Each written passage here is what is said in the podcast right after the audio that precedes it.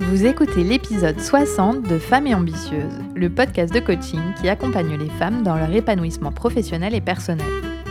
Je m'appelle Jenny Chamas, je suis coach de vie certifiée et auteur. Toutes les informations que je partage ici sont disponibles sur mon site coachapi.com. Abonnez-vous au podcast sur la plateforme de votre choix et recevez tous les mardis le nouvel épisode.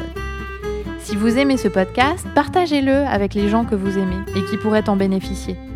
Et vous pouvez aussi me laisser un avis 5 étoiles sur la plateforme de votre choix. Mille merci. Aujourd'hui, j'emprunte à Tony Robbins, un coach américain célèbre que vous connaissez peut-être et dont je vous mettrai les références dans les notes de cet épisode, un terme très parlant, l'action massive.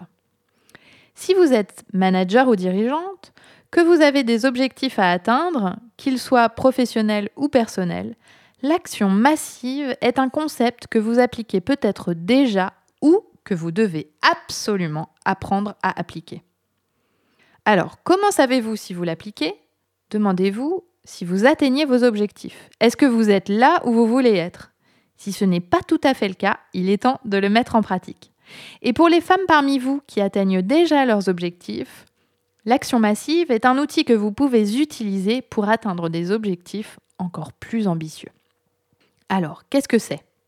Agir de façon massive, c'est faire beaucoup plus que ce que font en général les gens pour atteindre leurs objectifs. C'est prendre une action après une autre et être prête à continuer, même s'il faut aller plus loin pour y arriver, là où une autre personne se démotiverait et arrêterait. Par exemple, si vous voulez changer d'entreprise et trouver un poste de direction, combien d'entretiens êtes-vous prête à passer?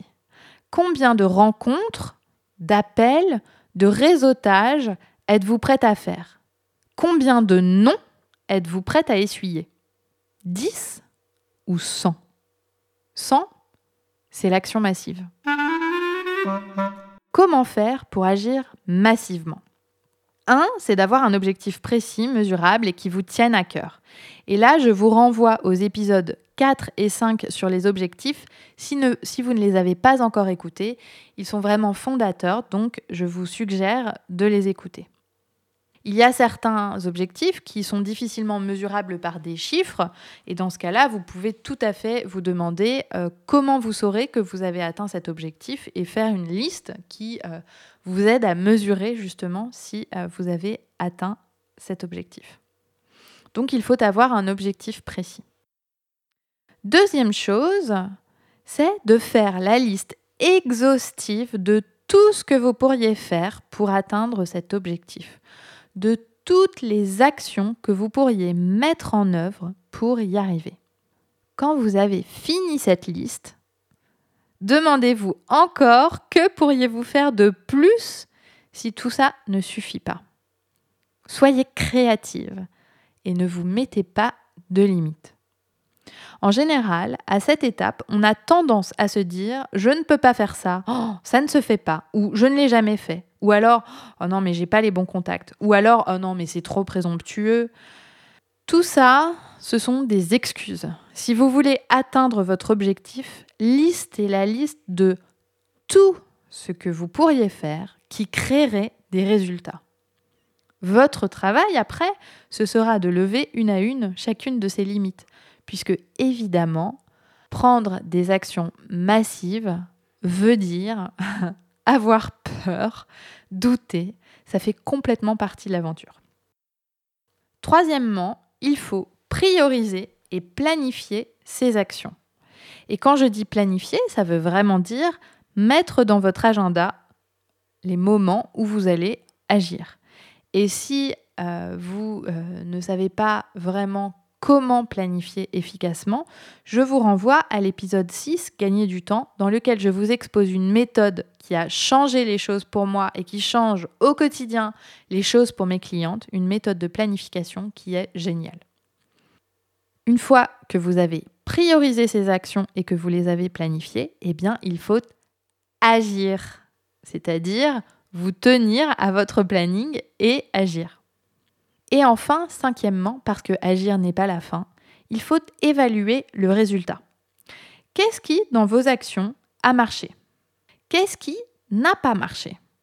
Et qu'est-ce que vous pourriez faire différemment la prochaine fois? Donc à chaque fois que vous prenez une action, vous allez faire cette évaluation. Ce qui a marché, ce qui n'a pas marché et ce que vous pourriez faire différemment la prochaine fois. Alors, quelques conseils dans cette aventure d'action massive. Première chose, avoir une liste exhaustive d'actions ne veut pas dire tout faire en même temps.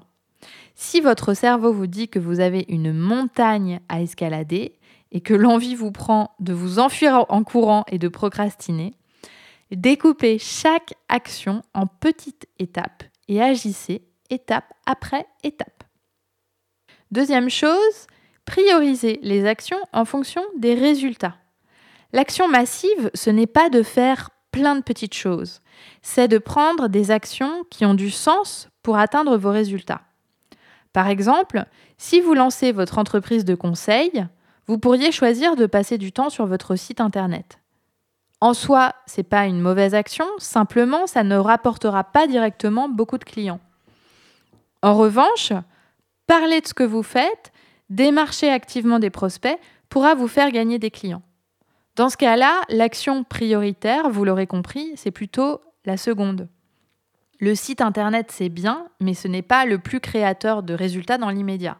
Donc choisissez d'abord les actions qui euh, ont le plus de chances de créer des résultats pour vous.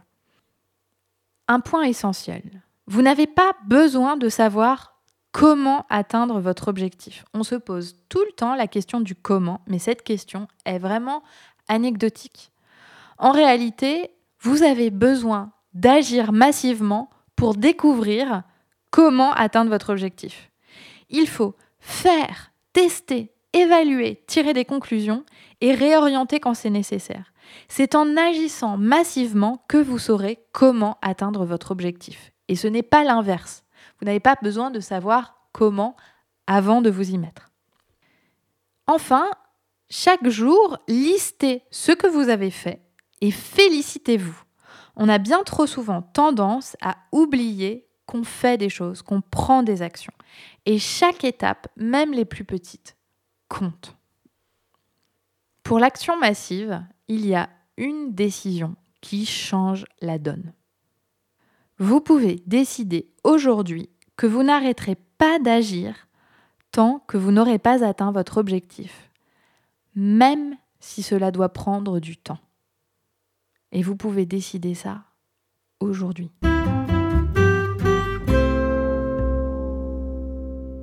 Alors, comme exercice d'application de l'action massive, voici ce que je vous propose. Écrivez votre objectif, puis faites la liste de toutes les actions que vous pourriez prendre pour y arriver. Et j'aimerais que dans cette liste, vous en écriviez au moins 10. Planifiez-les et commencez la première chose dès aujourd'hui. Je suis en train de constituer le groupe qui démarrera un accompagnement de coaching avec moi en décembre prochain. Il s'adresse aux femmes managers et dirigeantes, ambitieuses qui souhaitent franchir une étape décisive dans leur carrière et trouver leur équilibre de vie professionnelle et vie personnelle. Pendant six mois, je vais accompagner ces femmes motivées qui veulent changer les choses pour elles, gagner en confiance et en légitimité, développer leur leadership et atteindre leurs objectifs dans leur carrière et dans leur vie. Si vous vous reconnaissez, que vous avez le désir de vivre une vie intentionnelle et épanouie et d'affronter les challenges et les risques sur le chemin de vos objectifs, ce programme est fait pour vous.